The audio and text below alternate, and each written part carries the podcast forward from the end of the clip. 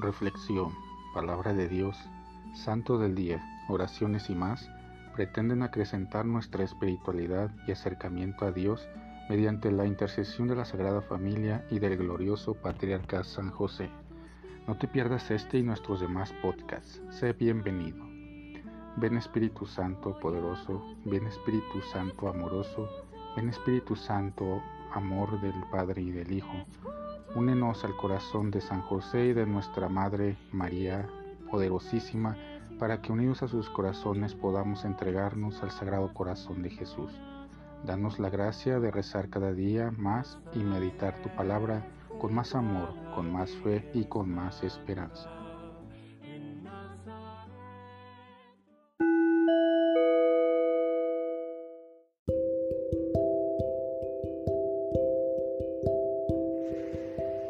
Del Santo Evangelio según San Mateo.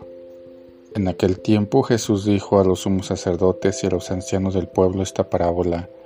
Había una vez un propietario que plantó un viñedo, lo rodeó con una cerca, cavó un lagar en él, construyó una torre para el vigilante y luego lo alquiló a unos viñadores y se fue de viaje.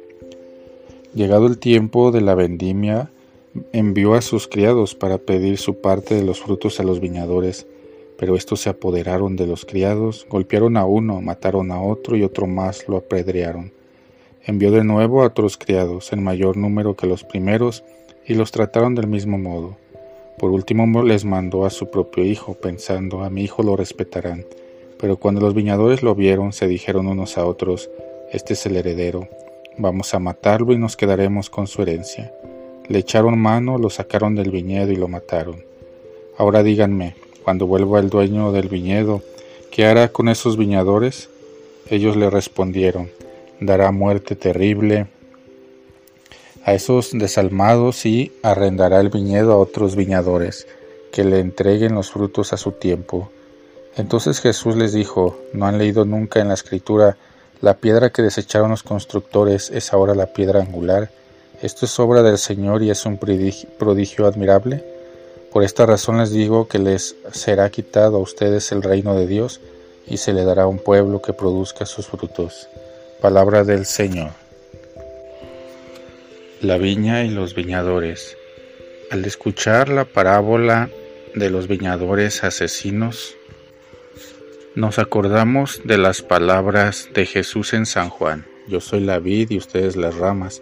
Si alguna de las ramas no produce fruto, mi Padre lo corta dice Juan 15 y 1 y siguientes. Pero todos los oyentes de Jesús pensaron inevitablemente en otro texto de las Sagradas Escrituras, el cántico de la viña del profeta Isaías que hemos escuchado en la primera lectura de hoy. Dios sigue un plan a través de la historia, pero no se trata de un designio que Él va eh, ejecutando en contra de la oposición de los hombres, sino que es un impulso que le brota del corazón una invitación de amor y de paz que Él dirige a los hombres, a pesar de sus infidelidades y de sus culpas. Dios sueña con una alianza entre Él y su pueblo. Él quiere volcar sobre los hombres todo su cariño y su bondad de Padre, y espera entonces que sus dones produzcan frutos dignos del donante, que esos hombres se amen como Él los ha amado. De esta forma, el amor, la justicia y la misericordia irán invadiendo el mundo progresivamente, y algún día la presencia de Dios se hará visible y sensible entre los hombres reconciliados en su nombre. Entonces habrá llegado el reino de Dios en su plenitud. Por mucho tiempo el pueblo Israel creyó que él mismo sería el germen de aquel reino. Se sentía escogido, preparado por su ley, cultivado por los profetas. Israel se complacía en hacer de su elección una propiedad inalienable, una superioridad orgullosa, un privilegio hereditario. Ya Juan el Bautista los había sacudido con fuerza al decirles que Dios era capaz de sacar hijos de Abraham de las mismas piedras. Jesús sigue adelante y confirma esta amenaza anunciando que la viña se les quitaría para confiarles a otros viñadores mejores. Los judíos habían creído que ellos eran la viña, pero Jesús les dice que eran solo unos viñadores asesinos y que la verdadera viña es el reino de Dios y ese reino se inicia y se hace presente en la persona de Jesús. Jesús mismo es en la parábola el Hijo que viene el último y con quien se va a acabar la historia de Israel. Ya no les enviarán más profetas y el reino pasará a otros. ¿Y a quién será confiado el reino? ¿A los paganos? ¿A los cristianos? ¿A la iglesia? Tengamos cuidado, no sea que nos portemos como Israel y que nos creamos propietarios de una alianza, herederos de una amistad. El único pueblo que el Señor reconoce como suyo es un pueblo que produzca frutos. Con esta definición nos vemos tan cuestionados como los interlocutores de Jesús que se indignaron como nosotros de semejante suposición. ¿Tratamos acaso nosotros mejor a los profetas? Y la segunda llegada del Señor nos encontrará más fieles, más vigilantes, más abiertos que al Israel de la primera venida? ¿Cuáles son los frutos que podremos entregarle al dueño de la viña? Queridos hermanos, escuchemos esta parábola no como la condenación de los otros, sino como un examen de nuestra conciencia. Escuchemos a Jesús anunciar su muerte sin quejarse, preocupado únicamente de prevenir a sus oyentes de las consecuencias terribles que puede tener para ellos su obstinación. La viña y los viñadores. Al escuchar la parábola de los viñadores asesinos, nos acordamos de las palabras de Jesús en San Juan. Yo soy la vid y ustedes las ramas. Si alguna de las ramas no produce fruto, mi Padre lo corta. Dice Juan 15 y 1 y siguientes. Pero todos los oyentes de Jesús pensaron inevitablemente en otro texto de las Sagradas Escrituras el cántico de la viña del profeta Isaías que hemos escuchado en la primera lectura de hoy. Dios sigue un plan a través de la historia, pero no se trata de un designio que Él va eh, ejecutando en contra de la oposición de los hombres, sino que es un impulso que le brota del corazón, una invitación de amor y de paz que Él dirige a los hombres, a pesar de sus infidelidades y de sus culpas.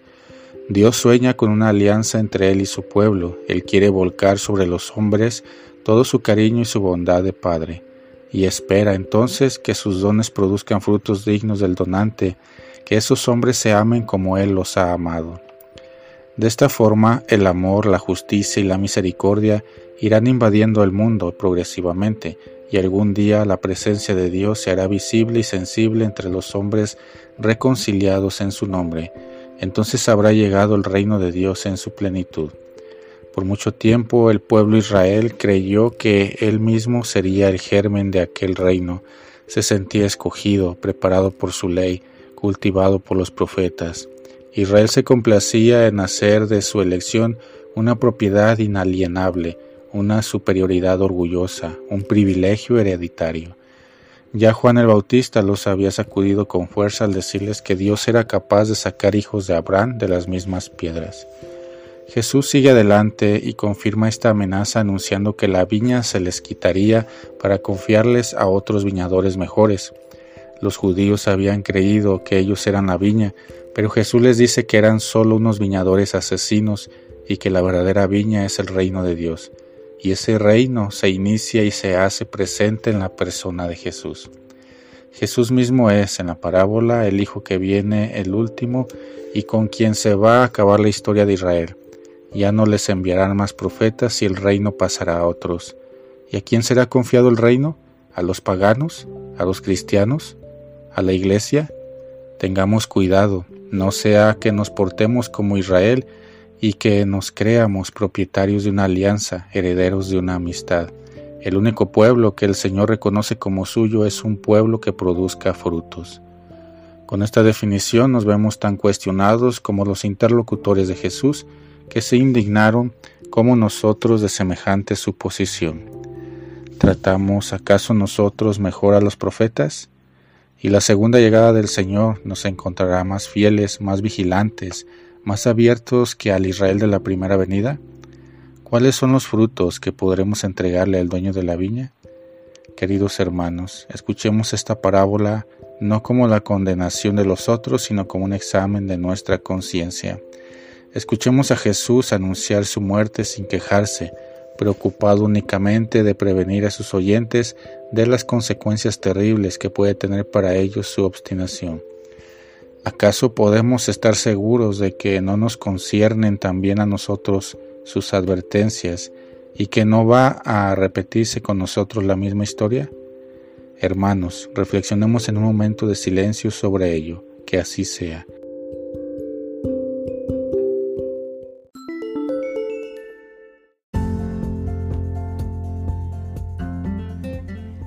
Boletín San José es un podcast diario.